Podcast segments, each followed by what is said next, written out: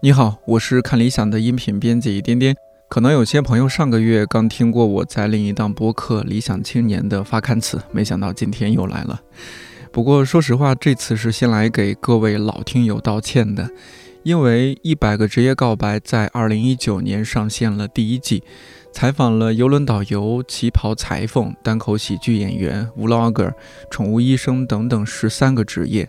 最后一期我说明年再见，但万万没想到，二零二零年赶上了新冠肺炎疫情，节目不得不暂停推进，一直等到二零二一年才重新启动。过去一年，各行各业特别困难，很多公司倒闭裁员，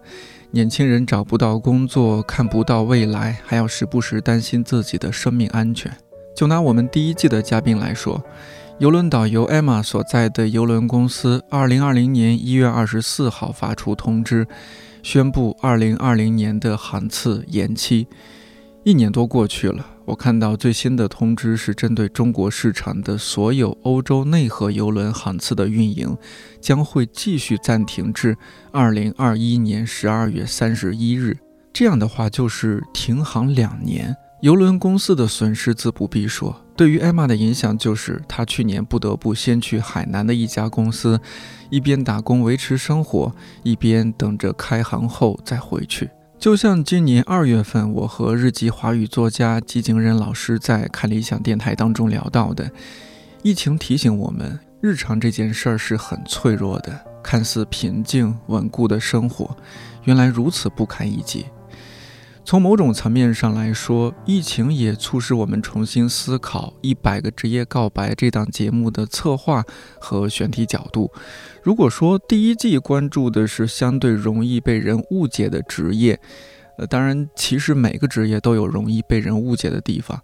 第二季经过我们讨论，最终确定下来的主题是被忽略的职业。这种被忽略主要有四种情况。第一种是，大多数人不会意识到还有这种职业存在，从业者服务的也是相对少数的群体，比如无障碍电影解说员，他们主要是给视障者群体提供服务，一般人几乎不会接触到，但对于视障者来说，他们是熟悉而又亲切的存在。第二种是工作偏幕后，不太为大众所熟悉，但其实是行业内关键环节的职业。比如音乐版权经济，网上关于音乐版权的纠纷，或许你已经听说过一些。节目中我们会举例聊到《乐队的夏天》这档综艺是如何处理版权问题，以及在相关市场和制度还不算规范的情况下，音乐人如何维护自己的合法权利，其他内容创作者如何处理好节目中的音乐版权问题等等。第三种是随着社会发展，行业受到冲击，走向衰落，但其实依然有少数人坚守和从事的职业，比如唱片店老板。这几年，实体唱片，尤其是黑胶唱片，有一些回潮迹象，很多年轻朋友开始买黑胶。节目中，除去了解唱片店老板的故事，我们也会聊到如何挑选实体唱片，以及如何避免买到伪黑胶。第四种是顺应社会发展而出现，但现在大多数人还没有认识到他们价值的职业，比如收纳整理师。这个其实是二零一九年就想要做的选题，过去一两年的相关报道也越来越多，还上过热搜，俨然成为一个网红职业。但我对这个职业的生命力非常看好，而且觉得整理收纳这件事儿并不只是收拾东西这么简单，而是关系到我们如何看待人与物，如何安顿我们的内心。节目形式方面，第二季一百个职业告白会延续第一季，依然是我和一位职业嘉宾以及一位高级外行或内行三人聊天的形式。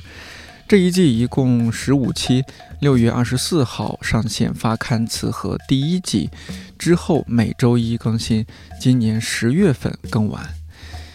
一百个职业，一百种人生。如果我能努力做完，诸位能慢慢听完，我们的人生多少也会开阔一些。因为有主题和节目设计的限制，说实话，每做一期都不容易，所以特别欢迎各位在评论区分享你听节目之后的感受，顺便也提供一些选题方面的建议。同时，节目也继续开放商业合作，可以通过每期文稿区的合作邮箱或者微博“看理想电台要放飞自我”联系我们。接下来几个月，请多多指教。我是颠颠，祝你自由宽阔。